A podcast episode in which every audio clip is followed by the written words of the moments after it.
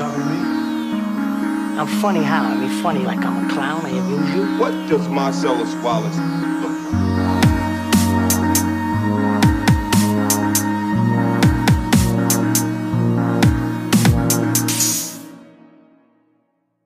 Bang Bang Skid Skid, meine Freunde. Hallo. Ähm, was hast du denn eigentlich so?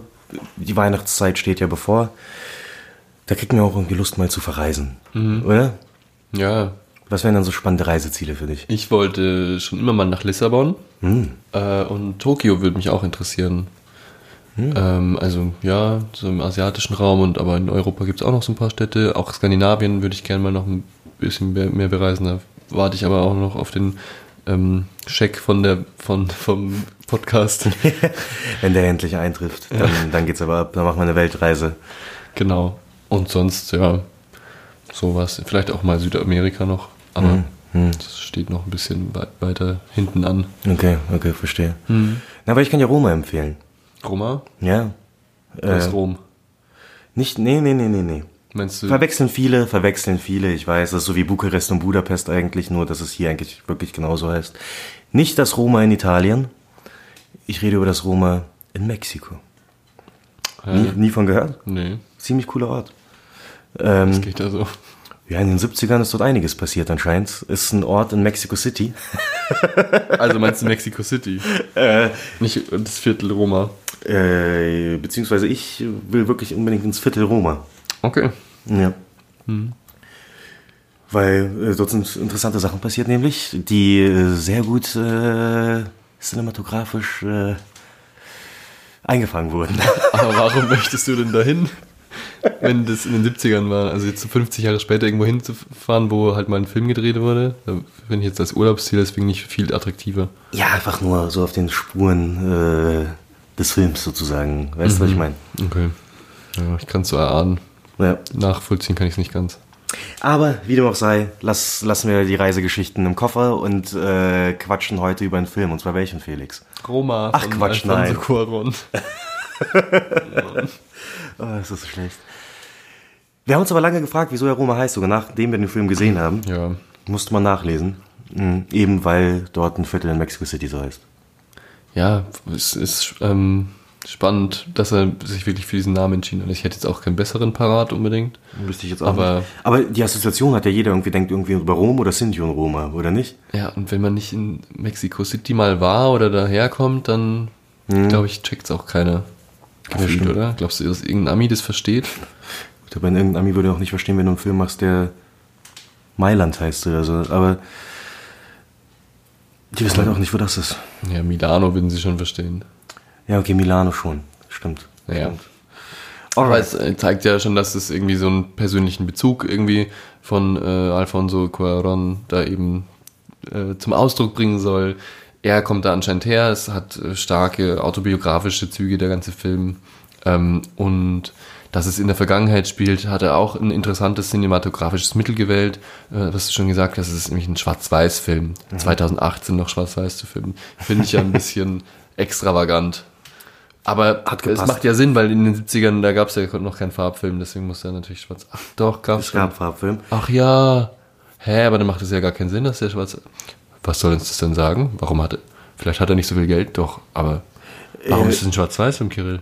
Ich glaube einfach, um äh, ästhetischere Bilder, also, also aus ästhetische Bilder äh, zeigen zu können und damit äh, du dich nicht so sehr ablenkst, sondern halt tatsächlich der Fokus viel mehr auf den Bildern und der Story liegt, würde ich sagen. Und warum machen es dann nicht alle so? Weil sie sich nicht trauen. Und der Alfonso traut sich. Okay, finde ich spannend. Ich mag Farben eigentlich ganz gern. Ja. Naja, Fandest du es komisch, dass das schwarz-weiß war? komisch nicht. Ich fand es überflüssig. Wirklich? Ja. Das finde ich so ein albernes Stilmittel. Na, ich finde, es passt. Ich finde, rein, rein, rein ästhetisch, finde ich, war es wirklich passend und gut. Ja, man weiß es ja nicht, weil man nicht gesehen hat, wie er in Farbe ausgesehen hätte. Stimmt. Aber ich finde, es hat gepasst. Es hat mich halt nicht gestört. Ich fand es halt wirklich einfach schön. Ja, das ist gestört. Ich finde es einfach, ja, man kann es auch einfach lassen. Man kann auch einfach mal nicht in Schwarz-Weiß. Nein, aber der Film wirkte einfacher dadurch. Die Bilder wirkten einfacher, dass sie in Aber die Schwarz-Weiß sind ja waren. eh schon relativ einfach. Es ist jetzt nicht so, dass es ein wilder Film wäre, wo man sonst, wo man gar keine Zeit hat nachzukommen mit den Augen, weil, weil man so abgelenkt wird von den vielen Dingen, die da gerade auf einmal passieren. Der lässt ja wirklich sehr lange die Einstellungen laufen und man hat so viel Zeit, alles zu betrachten. Aber teilweise Da trotzdem brauche ich das Schwarz-Weiß nicht. wobei dort trotzdem teilweise viele Dinge passieren. Ja, naja, ich will ja nicht sagen, dass, dass, dass der Film langweilig gedreht ist. Ich sage nur, ich bin nicht überfordert. Okay, okay. Aber, äh, äh, Felix, Mhm. ähm, du bist ja so gut da drin, habe ich gehört, oder? Kannst du mal kurz irgendwie zusammenfassen, worum geht's da überhaupt? Also was, was schaut man sich denn da an? Naja, also ähm, wir fangen quasi schon von Anfang an äh, bei einem jungen Mädchen, bei einer jungen Frau an, die äh, für eine äh, Familie arbeitet. Als Hausmädchen äh, ist sie da eingebunden im Haushalt, wohnt, glaube ich, nicht do direkt dort, aber in der Nähe vermutlich und ähm, macht halt alles vom Putz bis zum Kochen, äh, hilft ein bisschen bei der Kindererziehung sogar, also nicht so hundertprozentig, aber arbeitet natürlich auch mit den Kindern zusammen. Und der Vater ist Arzt und die Frau ist keine Ärztin, sondern ist Mutter oder so, ich weiß nicht. Ähm, und wir begleiten sie einfach durch so diese Phase ihres Lebens. Äh, und mit ihr begleiten wir auch die Familie, die dann eben diverse Schicksale, Schicksalsschläge vielleicht auch äh, erlebt. Gleichzeitig ähm, findet es auch alles vor so einem politischen äh, Event in der Stadt. Ähm, Ja, wir begleiten, Stadt. nämlich, wir begleiten nämlich halt einmal sie in erster Instanz, in zweiter Instanz die Familie und in dritter Instanz auch eben das Land selbst oder die Stadt. Stadt. Ähm, das Land weiß ich jetzt nicht. Ja, okay, gut, stimmt. Ja, sagen, sagen wir die Stadt, hast recht. Ähm, selbst eben, was auch dort passiert, was einfach interessant ist, dass du halt mehrere Schichten hast, die dort, die dort äh, aufgebaut werden und die entfalten sich alle mal mehr, mal weniger schnell. Und ähm, kannst mich gern korrigieren, wenn es nicht stimmt, aber ich glaube immer durch ihre Perspektive, Ja, beziehungsweise ja. Mhm. immer mit ihr im Bild. Ich glaube, es gibt vielleicht gar keine Szene, wo sie nicht dabei ist. Stimmt. Ja, nee, ja, kann sein. Weiß, weiß ich jetzt gerade nicht, aber auf jeden Fall stimmt es, dass man es durch ihre Perspektive Die halt, grobe Richtung auf genau. jeden Fall ist so, die grobe Struktur ist so, dass wir immer mit ihr als Protagonistin ähm, äh, an der Handlung teilhaben können. Und äh, der Film, Alfonso Cuarón kennt man ja äh, für seine Longshots. Ähm, Children of Man hatte ja zwei super Szenen, einmal im Auto äh, äh, bei der Verfolgungsjagd und ebenfalls zum, zum Ende hin, als äh, Clive Owen da In das Haus in geht das und Haus wieder rausgeht. Genau. Ähm, genauso hatte man es natürlich bei Gravity, in seiner, seiner großen Hollywood-Produktion. Ebenfalls lange Takes. Äh, Unfassbar lang. Ich, ich weiß noch, als ich zum ersten Mal Gravity angemacht habe, wollte ich nur mal reingucken äh, und habe gedacht, naja, jetzt wartest du bis zum ersten Schnitt und dann machst du aus und schaust ihn dann morgen wieder an. Es hat ziemlich lange gedauert, bis der erste Schnitt kam. du hast Gravity nicht im Kino gesehen, Nee. weil ich habe Gravity im Kino geschaut. War nicht sogar 3D? Ja, ich Ja, glaube schon, ja. bin ich deswegen nicht gegangen. Ähm, ich weiß auch nicht mal, ob ich ihn. Doch, ich habe ihn in 3D gesehen. Glaube ich. Ich weiß es nicht, ich erinnere mich nicht mehr. Aber auf jeden Fall habe ich ihn im Kino gesehen, fand ihn damals äh, visuell, also audiovisuell sehr, sehr beeindruckend. Ähm, und hier haben wir eben, finde ich, bei Roma das Spannende, dass der es schafft zu verbinden, die Größe und irgendwie diese, dieses, dieses epische von Gravity, also einfach die Größe des Bildes und dem, was passiert und wie du etwas filmst, also so wirklich auf so eine Big Scale, auf eine eigentlich kleinere Geschichte zu setzen, in einem kleineren Setting, Drama, gar nicht irgendwie, okay, wir sind im Weltall und sonst was, sondern nein, eben über die Geschichte des Hausmädchens zu nehmen, das, was wir gesagt haben, mit den, der Familie und aber auch gleichzeitig dem politischen Background dort. Ähm, was spannend ist, wir haben trotzdem wieder sehr lange Einstellungen. Dort wäre es mal interessant, einen Durchschnitt zu sehen, halt eben, wie lange es im Schnitt dauert bei einem Alfonso Cuarón-Film, bis, also bis ein, bis ein Schnitt kommt.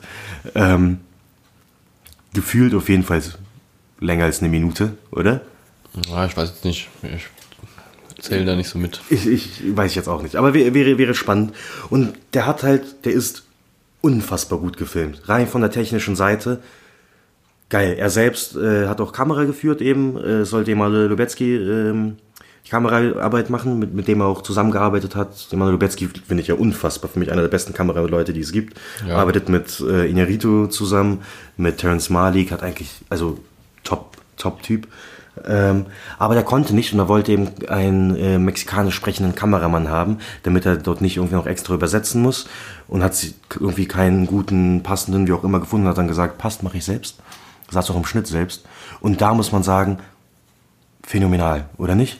Ja, also hast du ja schon viel dazu jetzt gesagt und ich kann dich da jetzt auch gerade irgendwo richtig korrigieren. Ich fand ihn auch visuell extrem beeindruckend, ähm, fand ihn aber äh, auch sehr mh, homogen visuell erzählt. Also er setzt eigentlich auf einige wenige Techniken, die er immer wieder durchzieht, die und die er, äh, sag ich mal, für diverse ähm, also die er benutzt, um verschiedene Sachen auch darzustellen. Es ist nicht immer das Gleiche. Die Bewegung der Kamera ist dann oft die gleiche, von rechts nach links oder von links nach rechts, ein bisschen langsam. Aber ähm, äh, oft, also wenn er einen Raum damit darstellt, ähm, äh, fängt er eben dieses Kleinleben ein, dieses, äh, ähm, dieses kleine Familienleben und die kleinen Tätigkeiten der kleinen Frau in diesem Ding, die uns aber durch die Größe des Bildes sozusagen äh, äh, so erzählt wird, dass wir begreifen, dass es auch gerade ihr ganzes Leben ist in der ganzen Fülle und dass das eben ihre ganze Realität ist und äh, eben auch darauf begrenzt ist. Also dieses, dieser Kontrast zwischen dem kleinen und dem großen Rahmen, äh, den erzählt er sehr gut aus und äh, später, wenn wir dann auch in Außenarealen mal sind, benutzt er die gleichen Techniken und ähm, schafft es aber irgendwie teilweise die ähm, großen äh, die große Umwelt dann äh, wieder auf das kleine Umfeld der Personen zu reduzieren. Also man fühlt sich dann gar nicht so auf offenem Felde bis auf, einem, bis auf eine Szene, wo er dann den Hintergrund so weit aufmacht, dass man tatsächlich mal dieses Gefühl von Freiheit und mal draußen sein und Abenteuer erlebt. Und er schafft es auch ganz toll, ähm, mit Ebenen zu arbeiten, was Distanz angeht, äh, was nah an der Kamera ist und ähm, wie so ein, wie soll ich sagen, fast wie bei so einem Puppentheater, wo du ja auch sehr wenige Ebenen nur hast, die er dann so fast schon künstlich aufspannt, ohne dass es aber Wes Anderson-artige, ähm, also so surreale, unnatürliche Züge annimmt. Und ja, spielt so ein bisschen eben mit diesem Ebenending. Ähm, genial ist es eigentlich schon im aller, allerersten Shot. Man merkt einfach richtig, ähm, wenn man wenn man das allererste Bild Mega. mit der mega, Pfütze am Boden Mega gut. Äh, sieht. So viel können wir ja vielleicht jetzt noch verraten. ähm, da merkt man einfach schon, was man da eigentlich für ein Kaliber hat an cinematografischem Genius. Vor allem, als wir, den haben wir ja zusammen im Kino gesehen und dort, als der erste Shot kam, habe ich so, so ein Lächeln gehört. So, weißt du, wenn man, wenn man hört, so wie die Lippen so leicht aufgehen oder so, von deiner Seite aus. Und da dachte ich so, ah, okay, sehr cool. da, da freut sich aber jemand. ähm, nein, äh, wundervoll. Ich fand, was ich auch spannend fand, der Sound. Super Soundarbeit. Äh, wenn sie draußen ist und dort rumläuft, du hast wirklich das Gefühl, okay, das ist eine lebendige Stadt, dort passiert sehr viel, ein bisschen überfordernd sogar tatsächlich, ähm, weil du hörst plötzlich irgendwie Leute, die in einem Café sitzen, während sie vorbeiläuft. Manchmal findet man die Protagonistin gar nicht sofort. Wenn geschnitten wird auf eine neue Szene, wo gerade viele Leute durch die Stadt laufen, musste ich manchmal so ein bisschen suchen. Aber wo sind sie denn jetzt gerade? Ja, genau. Und das finde ich aber auch spannend. Ja. Ähm, das finde ich halt wirklich spannend. Du suchst tatsächlich, okay, da sind sie auch. Gleichzeitig wird das eben durch den Sound halt natürlich verstärkt, weil du nicht unbedingt sie als erstes hörst, sondern die Umwelt. Ähm, super gut gemacht. Ich habe sowas, glaube ich, noch nie gesehen, eben in so einem, in so einem Rahmen, in diesem, in diesem Maßstab, in dem das dort war. Fand ich faszinierend. Es gibt auch eine Szene, das ist jetzt kein Spoiler oder sowas, ähm, wo die im Kino sitzen, die ich einfach so geil fand. Das Bild, die Kamera bewegt sich dort nicht. Ähm, und du hast halt, was du ja gesagt hast mit den Ebenen, hast du einfach drei Ebenen und kannst entscheiden, welche Ebene du verfolgen willst, mehr oder weniger. Ähm, sie sitzt im Kino äh, mit, mit, mit, mit einem Kerl und die sitzen halt links im Bild in, in einer Reihe. Etwas Im Vordergrund. Im Vordergrund. Etwas weiter hinten, mittig, sitzt ein anderes Pärchen, äh, die da irgendwie rumknutschen. Dann, und dann siehst du halt ganz hinten die letzte Ebene, den Film selbst, den du halt selbst auch verfolgen Ein kannst. Kinofilm, der Den- gerade läuft. Genau, genau, den sie sich, die Protagonisten des Films halt anschauen. Unfassbar spannend. Geil, also wirklich einfach geil. Ich war, ich war fasziniert, als ich dort saß. Ich war halt wirklich begeistert während des Schauens. So oft, an so vielen Stellen dachte ich mir einfach nur, wow, ist das gerade einfach gut gemacht. Ja, ähm, das stelle ich mir gerade die Frage, um jetzt doch nochmal so ein bisschen kritisch zu sein, ähm, ob es nicht ähm, dadurch einem noch viel mehr auffällt, dadurch, dass eben die Szenen doch so lange ähm, äh, So lange laufen. so lange laufen, einfach wie sie eben laufen, dass man eben dann auch viel mehr Zeit dafür, hat, um auf sowas zu achten. Während vielleicht andere Filmemacher die gleichen Mittel verwenden, aber einfach viel mehr schneiden und man da, dadurch gar nicht unbedingt die Zeit hat, um es zu appreciaten, sozusagen. Würde ich jetzt mal. Mhm. Kann- mir, kann fällt, sein. mir fällt eine Szene aus 12 Years a Slave ein. Mhm. Nicht gesehen, leider. Äh, okay, dann versuche ich mal nur andeutungsweise die, Mhm. für die Leute, die es vielleicht gesehen haben. Man sieht, wie er mit seinen Zehenspitzen im Matsch steht. Äh, und dann wird auch sehr lange gar nicht geschnitten und über eben verschiedene Ebenen der Distanz von Vorder- zu Hintergrund wird da auch sehr, sehr, sehr elegant gearbeitet. Mhm. Aber die ist eben auch sehr lang. Und Ja, müsste man, ist eigentlich ganz witzig, muss man mal vielleicht für die Zukunft im Auge behalten, wie das andere Filme machen. Ich finde, auf jeden Fall, ich finde auch, dass du sagst mit dem, dass du halt Zeit hast, das zu entdecken, dass vielleicht andere Filme genauso irgendwie so eine Einstellung haben, nur du fällst nicht so sehr auf. Kann, kann sein. Und dann denke ich mir, aber ich finde es gut, weil so habe ich wirklich Ja, was zu entdecken. Ich habe was. es auch. Ja, also ich habe Zeit, das aufzusaugen, was dort passiert. Und ich fand es spannend, das hast du mir mal geschickt.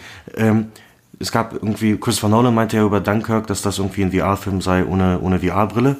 Ähm, und das trifft auf diesen Film, auf Roma, ja noch viel, viel mehr zu. Ja, wir sind aber schon begrenzt eben durch, durch das, wie, was Klar. die Kamera uns zeigt, während vielleicht andere ähm, Regisseure wirklich dann auch mal in die Totale gehen oder von den Charakteren weg, bleibt ähm, Cuarón eigentlich meistens schon nah dran, auch wenn er sich dann eben gerne, also nicht davor zurückschreckt, einfach mal die Kamera um 360 Grad zu drehen. Und das zwei, dreimal einfach so, die dreht sich Ja. dauerhaft durch. Also wir kriegen schon ein Gespür für den Raum, aber wir haben nicht den Eindruck von, dass wir uns jetzt gerade irgendwie frei umschauen können. Das stimmt. Wobei ich finde halt, was du gesagt hast, das Gefühl für den Raum, der hat ja eben die Szene im, im, im, im Haus, wo sich die Kamera, glaube ich, so zweimal um die eigene Achse dreht oder so. Man, ich habe dieses Haus gespürt, tatsächlich. Also, weil es spielt ja auch viel im Haus und irgendwie, ich, ich war mit denen in diesem Haus. Also, Wir lernen das Haus ja auch richtig kennen. Ja. Das ist ja auch, um, um diese Floskel mal wieder zu strapazieren, wie so ein eigener Protagonist fast schon. Der, das Haus und diese Einfahrt und das Auto und alles, äh, man lernt es richtig kennen und ähm, mit eben so kleinen Dingen, die wie, naja, nicht wie Witze angelegt sind, aber einem dann irgendwann schon so vorkommen. Naja, also, naja tatsächlich sind es wahrscheinlich sogar Witze. Aber äh, eben sehr subtil, die, die man dann immer wieder erkennt und die nicht pointiert werden auf den großen Lacher unbedingt ständig. Ähm, ich würde sagen, wir können langsam, äh, es, gibt gar nicht so viel zu spoilern, aber ich würde trotzdem so ein Sicherheitshalber. Genau, also ich glaube, an der Stelle kann man auf jeden Fall schon mal sagen, für Leute, die, die eben auf äh, die sehen wollen, wo das Kino aktuell steht, was Bildsprache und Erzählsprache äh, angeht, die müssen einfach in diesen Film gehen. Wer vor allem- Kino liebt, muss diesen Film Und, eigentlich aber sehen. vor allem, und da- das ist nämlich ein Punkt, über den haben wir noch gar nicht gesprochen, ist ja eine Netflix-Produktion. Ja. Netflix hat sich die Rechte während des Drehs oder so, glaube ich, auch schon äh, gesichert. Kommt am 14. Dezember auf Netflix raus, aber, aber eben, das, das können wir vergessen. genau, geht bitte ins Kino. Wenn ihr den Film sehen wollt, geht ins Kino. Das finde ich halt, also die muss man im Kino sehen. Durch diese Bilder und den Sound. Das ist, das ist so viel mehr wert. Und da finde ich halt spannend, das ist nochmal ein ganz anderer Punkt. Ich finde es cool, dass Netflix halt wirklich qualitativ so hochwertige Filme produziert. Jedoch ist gerade dieser Film wirklich fürs Kino gemacht und nicht für Netflix. Nicht für Streaming. Wenn du einen riesen Beamer mit An- Anlage bei dir zu Hause hast, okay. Ja. Auf keinen Fall auf dem Smartphone schauen. aber auch auf so einem kleinen Laptop Mhm. mit irgendwie 13, 15 Zoll, da hat man keinen Spaß daran. Also Voll. ich, ich, mir graust vor der Vorstellung, dass die meisten Leute den eben irgendwie auf ihrem Laptop schauen, kurz zum Einschlafen. Ich will's, ich, ich will's probieren. Wenn er dann auf Netflix rauskommt, schaue ich mir trotzdem nochmal an. Einfach weil ich wissen will, ob er es, also wie er dann wir, aussieht. wir haben ja auch schon über Tonschnitt und so gesprochen. Die meisten haben einfach gar nicht die, Ja. äh, also irgendwelche Laptopboxen oder Fernseher, die klingen einfach gar nicht so, wie da, um das so darzustellen. Ich bin mir sicher, dass er, dass er gerade in den technischen äh, Bereichen extrem viele Nominierungen Mhm. bei den Oscars kassieren wird und auch ich kann es mir sehr gut vorstellen, dass er auch gewinnt in den Kategorien. Weil es ja auch spannend ist, der wird ja tatsächlich ins Kino rausgebracht, nur ganz kurz eben. Äh, Deswegen schaut, ob er irgendwie Ja, ja, Netflix hatte überhaupt kein Interesse daran, dass er im Kino läuft, außer um eben dem Film zu Awards, ermöglichen, äh, sich für Awards zu qualifizieren, weil die eben eine gewisse Mindest-Runtime in Kinos haben müssen. Genau. Ja. Ähm, aber auf jeden Fall Empfehlung, schauen gehen. Ich bin halt wirklich begeistert da aus dem Kinosaal rausgegangen. ja, du warst wirklich sehr begeistert. Ich war sehr begeistert, ne? Also bin ich, bin ich auch immer noch tatsächlich. Also das, für mich war es wirklich ein krasses Erlebnis, so. Hatte ich schon lange nicht mehr. Ich war einfach glücklich. Ich war wirklich glücklich. ähm, Kommen wir zum äh, Spoiler-Talks. Ähm, ah ja, äh, Mich hat er nicht so, so umgeworfen. Also ich war schon, ich hatte sehr viel Spaß bei dem Film. Ich, äh, hat mir wirklich auch sehr gut gefallen, aber dadurch, dass er eben nicht so mitreißend ist, sondern so sehr beruhigt und unaufgeregt eben auch erzählt wird und nicht die großen dramatischen Höhepunkte hat, bis auf vielleicht ein, Naja, zwei, wo es ja. dann schon mal kurz nochmal spannend wird. Ähm, es- man sitzt jetzt nicht die ganze Zeit mit den Zeh Fingernägeln ne, wobei, Mund wobei äh, sind wir schon im Spoiler-Talk? Ja, ja, wir sind schon im Spoiler-Talk. Ähm, ich wollte nur einfach da anknüpfen. Wir sind Weil bei der Szene, also einmal bei der Fehlgeburt und auch beim, ähm, beim bei der äh, Meeresszene, wo sie ins Meer geht, die Kinder zu retten, Ja. obwohl sie selbst nicht schwimmen kann. Ja. Ich war mir sicher, jemand stirbt jetzt, äh, äh, Ja. wo sie auf dem Weg ins Meer geht. Ich war überzeugt davon. Da dachte ich auch, dass Und es nicht gut ausgehen kann. Der Sound, das Meer war so gefährlich, diese Wellen. Ich hatte Angst, ich hatte wirklich Angst tatsächlich. Also da war ich wirklich angespannt wie sonst was. Fand ich unfassbar krass. Und ich fand es auch eben, wie du gesagt hast, auch mit den Ebenen wieder. Der, der war so 2D. Der fährt halt einfach, du bist, du bist beim Wasser. Die, die fährt so auf einer Ebene nach links irgendwie zurück zum, zum Strand, wo die Leute chillen. Dann wieder zurück ins Meer und dann wieder so ein bisschen raus aus dem Meer. Und dadurch, dass es keinen Schnitt gibt und das alles so ruhig passiert, aber dann kommen, werden die Wellen immer lauter und lauter und stärker und stärker. Wow, also wirklich, wow, so ich geht nicht gut aus, dachte ich mir. Aber bei der, bei der Szene im Krankenhaus war ich jetzt nicht so mitgerissen im Sinne von, Ah, ich da war es nicht. Es war natürlich schon dramatisch und geht einem schon nah, aber spannend fand ich es jetzt nicht in dem Sinne. Oh, ja, wobei ich, ich fand es trotzdem intensiv. Ich fand es auf war jeden Fall Da intensiv. sind auch ganz viele Szenen, die auf irgendeine Art intensiv sind, aber die, die großen Adrenalinkicks kommen nicht so. Mhm. Auch bei dem Brand, äh, als sie über die Feiertage Mhm. auf dem Land sind. Ja, das ist imposant, es beeindruckt mich, es ist schön anzuschauen, aber ich krieg nicht die großen ähm, Schweißausbrüche. Was ja auch in Ordnung ist, Ja. sagen wir.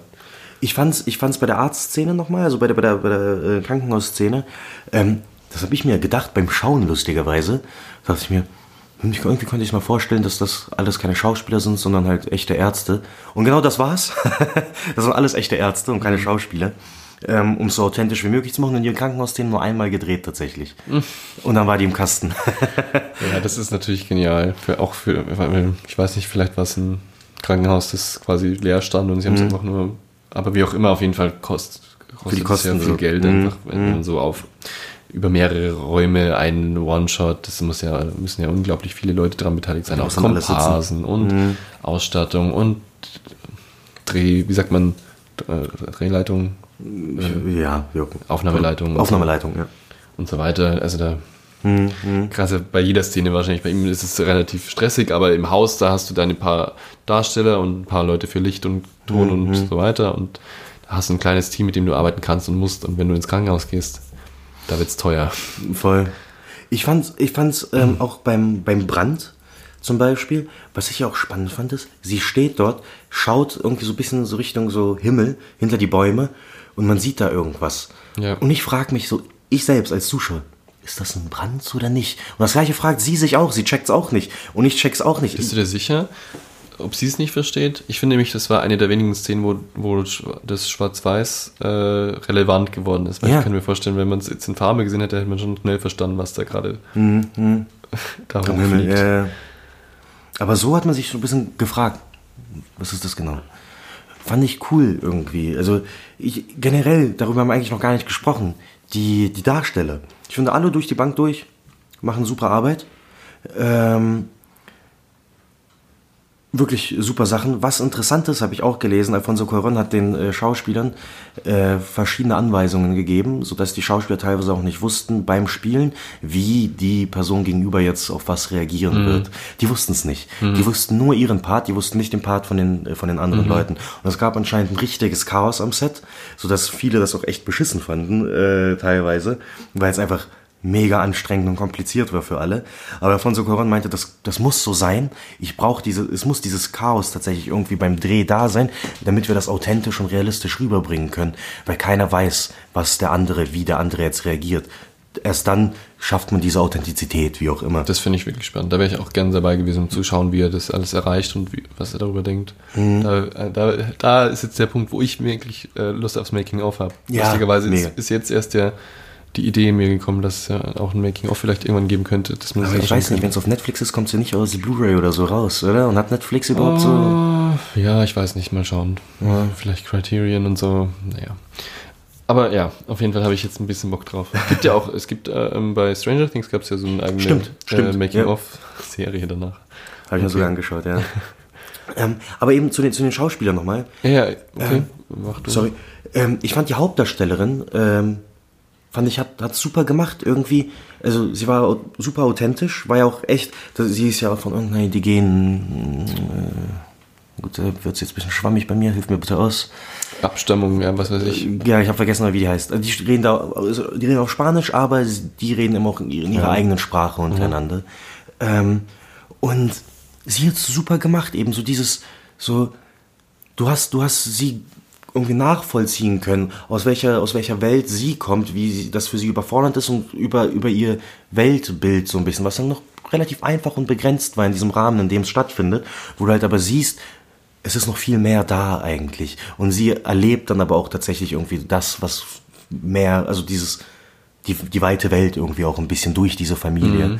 Ähm, super gut, super, super gut, oder nicht?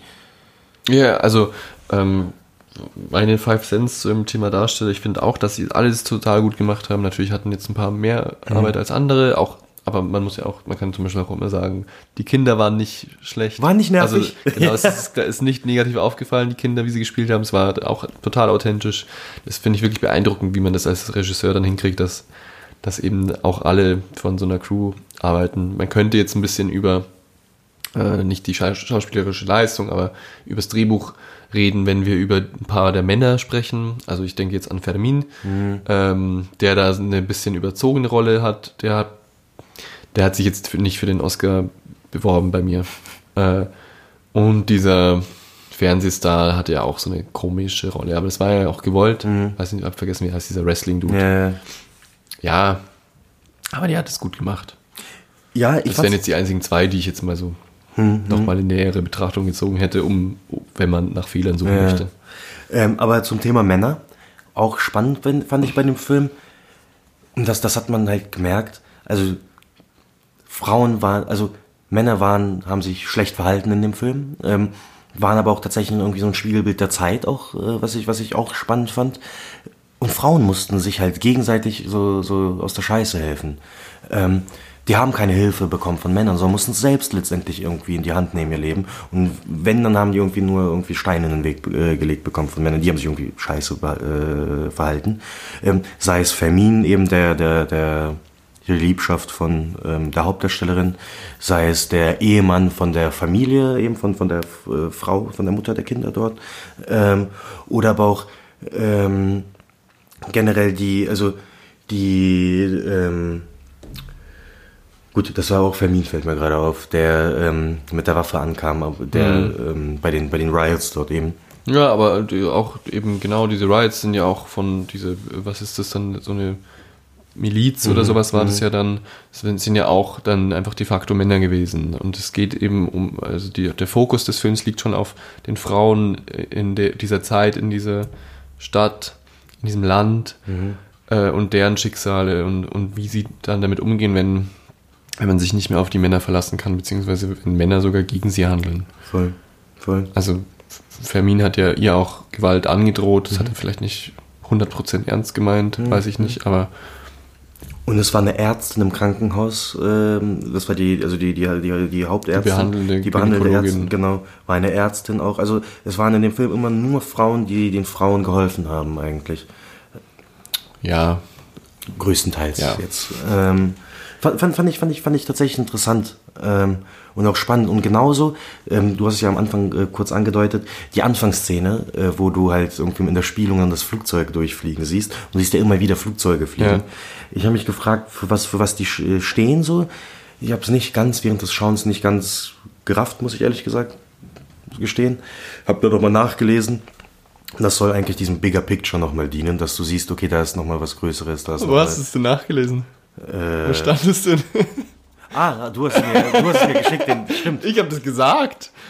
Nein, du hast mir so einen Artikel geschickt, in dem das da stand. Habe ich. Ja? Du hast es gesagt. Wir haben, wir haben doch da schon, also um mal hinter die Kulissen blicken zu lassen, wir haben ja schon mal mit, äh, als nach, nach dem Kino noch ein bisschen über diesen Film geredet und unter anderem über Flugzeuge. Wirklich? Und ja, Das habe ich gut, dann sorry, dann kriegst du die Credits. nein, nein, du kannst schon. Ist ja gut, dass du, dass du so wertvolle Quellen findest, wo du Ich hab's so vergessen. tolle äh, Informationen gewinnst. Ich habe vergessen, dass es von dir kam. Aber fand ich, fand ich tatsächlich spannend. oh Gott.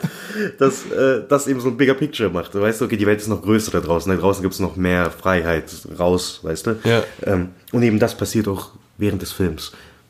Super, top. Genau, und auch ja, dieses Flugzeug ja vielleicht auch so ein bisschen als ähm, Medium für die Sehnsucht, Mhm. dass man eben auch mal in die große Welt eigentlich gerne wollen würde.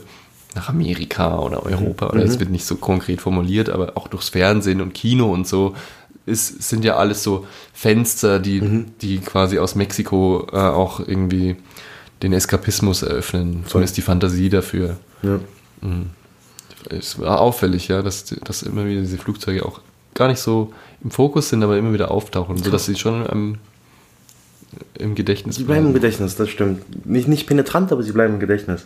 Ni- Und nichts an diesem Film ist penetrant oder irgendwie aufdringlich oder überstilisiert. Also das finde ich wirklich ähm, sehr schön, wenn wenn es eben Leute schaffen, mit so subtilen Mitteln, aber doch einer deutlichen Sprache ähm, Geschichten zu erzählen. Ohne plump oder zu simplifizieren zu wollen. Also es ist nicht vage, es ist nicht zu vage zumindest und auch nicht zu konkret.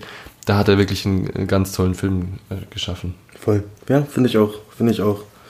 Ähm, ja, im Prinzip kann ich da auch jetzt nicht mehr viel zu sagen, außer dass ich den super fand. Ich glaube, wir haben es auch ganz gut erklärt, also unsere Sichtweise über den Film. Ähm, was hast du ja am Anfang erwähnt, ist mir jetzt nochmal eingefallen.